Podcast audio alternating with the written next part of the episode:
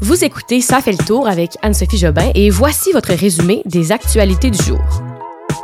Jour symbolique aujourd'hui en Russie. Le Parti libéral du Québec perd un autre député et une araignée géante pourrait bientôt arriver au Canada. Hey, bon été tout le monde. Bon été. C'est littéralement l'été. Une belle semaine qui nous attend. Euh, ça rend tellement heureux de la belle météo comme ça. C'est vraiment une première vague de chaleur de la saison qui va s'abattre sur la majorité du Québec cette semaine avec des températures qui vont atteindre 30 degrés à Montréal, 25 degrés à Québec pendant le week-end. Bref, ça fait du bien. C'est depuis août dernier qu'on n'a pas eu des belles, euh, des belles températures comme ça. Là. Par contre, ça va être très sec. On prévoit pas de pluie, mais on peut pas se plaindre. Et euh, on y va sans plus tarder avec les nouvelles d'aujourd'hui. On est le lundi 9 mai. Aujourd'hui, date importante hein, pour euh, le conflit en Ukraine. On est le 9 mai. C'est la date euh, d'anniversaire qui marque la capitulation de l'Allemagne nazie, donc la fin de la Deuxième Guerre mondiale en 1945. La date du 9 mai, on l'attendait avec un peu d'inquiétude parce qu'on avait peur que Poutine fasse de cette date symbolique la date où, un, il assumerait que ben y a, c'est pas juste une invasion, là, ce qu'il fait en Ukraine, mais bien une guerre. Et aussi, certains craignaient qu'il étende le conflit et prenne de front l'OTAN. Donc, disons qu'il attaque un pays de l'OTAN et que là, on parte en guerre mondiale. Finalement, il y a rien de marquant. Cette journée du 9 mai, la journée est pas mal terminée en Russie et il y a rien à signaler. Euh, par contre, c'était bien sûr la traditionnelle parade militaire, comme à chaque année à Moscou. Le président russe Vladimir Poutine s'est d'ailleurs exprimé. Il a fait un discours. On n'a pas noté de déclaration hors norme, mais il y a eu quand même beaucoup de références là, à la victoire face au nazisme. Je vous rappelle que Vladimir Poutine, lui, il dit que l'invasion russe en Ukraine, elle est destinée à dénazifier le pays et il dit que ben il veut défendre les valeurs traditionnelles des Russes. Le président a aussi tenu à dire que le conflit en Ukraine est justifié par la menace à laquelle la Russie fait face. Il parle du fait que ben les Ukrainiens, certaines autorités ukrainiennes là préparaient une attaque contre des séparatistes pro-russes dans l'est du pays, qui avaient une bombe atomique et qui étaient soutenus par l'OTAN. Donc euh, pour eux c'était une menace. Alors c'est comme ça qu'ils justifient l'invasion. Il a par contre mis en garde contre l'horreur d'une guerre globale, disant qu'on voulait pas qu'une guerre mondiale soit déclenchée, il fallait l'éviter. Je vais aussi vous parler de la visite de Justin Trudeau en Ukraine, une visite surprise dont on a appris l'existence hier. Vous comprendrez que pour des raisons de sécurité, ben Justin Trudeau pouvait pas annoncer sa visite à l'avance. Le tout s'est fait super secrètement. Il s'est rendu entre autres pour annoncer la réouverture de l'ambassade du Canada en Ukraine, une ouverture qui devrait être quand même bientôt là, et il y était aussi pour offrir un soutien au peuple ukrainien.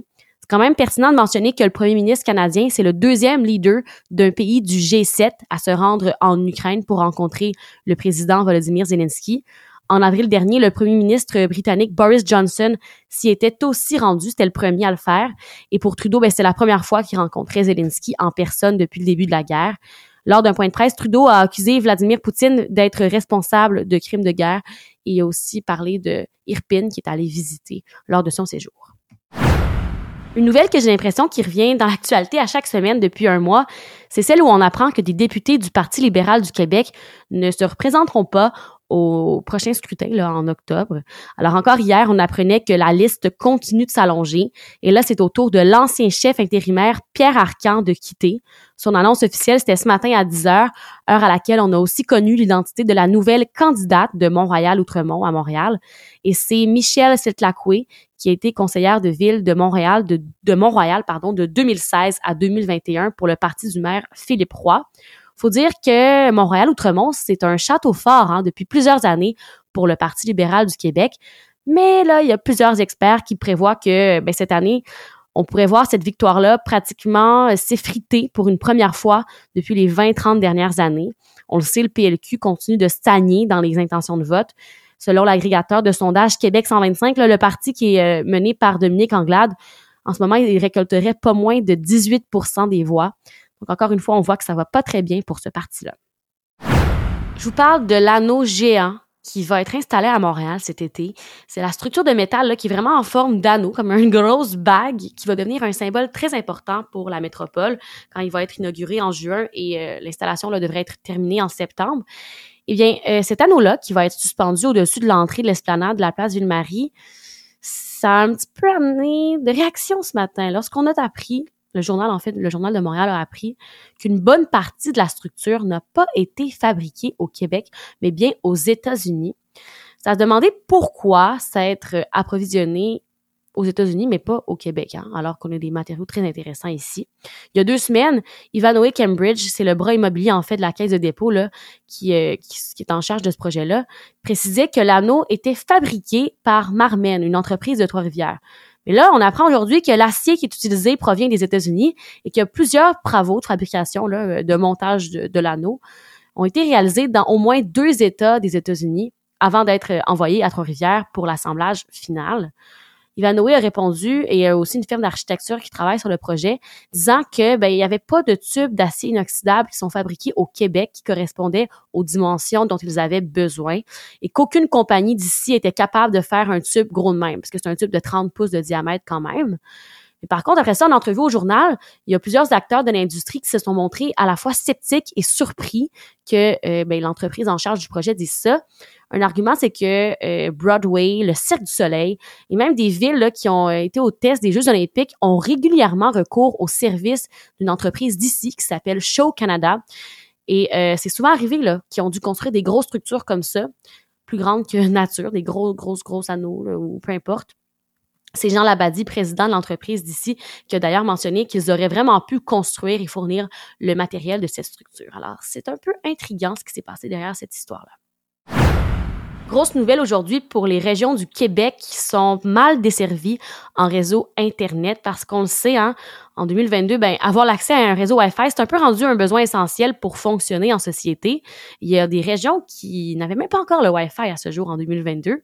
Alors là, le gouvernement Legault va utiliser les services d'une entreprise du fondateur de Tesla, Elon Musk, pour desservir un peu plus de 10 000 foyers éloignés qui n'ont pas accès à Internet. Ce sont donc les satellites à base orbite de Starlink qui sont exploités par SpaceX qui vont rendre la vie plus facile à ces milliers de personnes-là. Le but, en fond, ça va être d'offrir là un débit de 100 mégabits de téléchargement et une connexion qui est considérée comme étant à haute vitesse. C'est à partir de 100 euh, de 50 pardon mégabits. Alors là on est à 100, c'est super, c'est une très belle nouvelle pour ces gens-là. Puis ça c'est quand même une course avant l'élection pour le gouvernement de Legault qui doit et qui avait promis en fait, c'est dans son mandat euh, d'atteindre son objectif de, de fournir l'accès à Internet à haut débit à 250 000 foyers d'ici la fin septembre. Alors là, quand même, euh, ce qu'il va réussir. Lui, il dit en entrevue que c'est son but là. Il a fait 10 000 avec ce projet-là de SpaceX et il va continuer à le faire d'ici septembre. Donc, quand même une course contre la montre. Il en a fait 10 000, mais il en reste 240 000 foyers à desservir. On va pouvoir suivre ça pendant l'été parce que ben, les élections d'octobre arrivent quand même plus vite qu'on le pense. On a une nouvelle amie qui s'appelle Joro, qui pourrait bientôt venir nous agacer un peu ici au Canada. C'est une araignée euh, géante, une araignée japonaise qui envahit déjà les États-Unis et là, euh, on le sait, les États-Unis, c'est pas si loin de chez nous. On a une frontière terrestre avec les États-Unis. Donc, ce serait pas impossible de voir cette araignée-là débarquer ici dans les prochaines années. C'est un chercheur à l'Université de Géorgie et co-auteur d'une étude sur l'araignée en question, l'araignée envahissante. Il s'appelle Andy Davis, qui a dit en entrevue sur les ondes de Global News qu'elle pourrait facilement embarquer clandestinement sur des voitures ou des camions qui traversent la frontière. Là, ça fait quand même neuf ans que cette araignée-là est aux États-Unis, est arrivée en 2013. La raison pour laquelle on en parle, c'est que de nouvelles recherches suggèrent qu'elle pourrait se propager sur la majeure partie de la côte et donc qu'elle pourrait faire son chemin jusqu'au Canada dans les deux prochaines années. Mais on se calme, soyez sans crainte, pas de panique. C'est une araignée qui est assez inoffensive pour les personnes et les animaux domestiques. C'est une petite timide et euh, elle pourrait même pas vous mordre si elle le voulait. Donc quoi qu'il arrive, euh, je pense pas que vous allez mourir en voyant cette araignée là. C'est juste que ça peut faire un peu peur de voir une énorme araignée. Moi, je vois juste une araignée grosse comme euh, quasiment pas visible à l'œil nu et je panique. Donc je peux comprendre qu'une grosse araignée comme ça risque d'effrayer certaines personnes. Outre le retour dans le passé du 9 mai dont je vous parlais tantôt là, avec la fin de la guerre en 1945, donc il y a 77 ans, je vous partage un autre retour dans le passé qui va me permettre de faire du pouce sur un événement qui nous attend vendredi.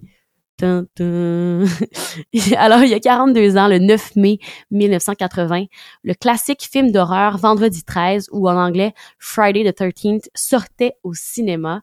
C'est un film qui racontait l'histoire de moniteurs de camp de qui se faisaient chasser par un tueur, un tueur masqué. Et euh, c'est un film qui a eu un succès monstre. Par la suite, des franchises du film avaient été vendues. Mais là, je vous parle de ça parce que vendredi qui s'en vient, là, là, dans quatre jours, ben, c'est vendredi 13. Alors, un petit lien entre les deux événements.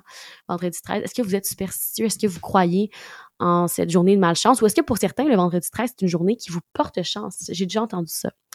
Bref, voilà pour le retour dans le passé. Je vous partage une petite citation du jour pour terminer l'épisode d'aujourd'hui. Une citation d'André Arthur, qui est décédé à Québec hier à l'âge de 78 ans. Les plus jeunes, ça vous dit peut-être rien, André Arthur. Euh, c'est un homme qui a eu un rôle assez important dans l'image radiophonique de la ville de Québec. Il était très controversé, c'était un grand polémiste. Donc, la citation de papa ce matin, c'est une citation de lui-même, de André Arthur. Et euh, la voici. La Société des alcools, ce n'est pas quelqu'un qui fait la mise en marché du vin et qui favorise la qualité, non, c'est strictement un organisme de collection fiscale. Je vous laisse réfléchir cette citation, citation d'André Arthur qui en a eu plusieurs de ce genre. Et là-dessus, ben moi je vous souhaite une belle soirée au soleil et on se retrouve demain pour votre prochain résumé des actualités du jour. Bonne soirée tout le monde!